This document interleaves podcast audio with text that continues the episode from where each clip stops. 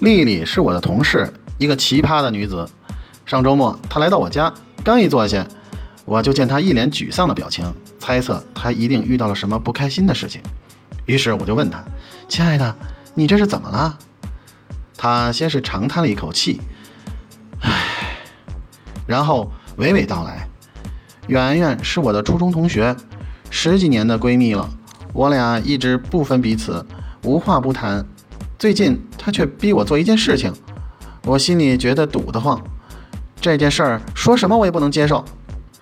这时他欲言又止，眼中噙着泪花。我感到这件事肯定让他十分的生气和为难，就用安慰的口气说：“有啥事儿跟姐说说，说出来就会舒服些了。”于是他接着说：“他昨天火急火燎的来找我。”说让我把她的男朋友还给她，我吃惊地望着她，定了定神儿，说：“妹妹，那你怎么办呀？”丽丽一脸坚定的表情说：“我不同意，那可是我用前男友换的。”我当时一脸茫然，心想：这剧情太复杂，人物关系好乱哟。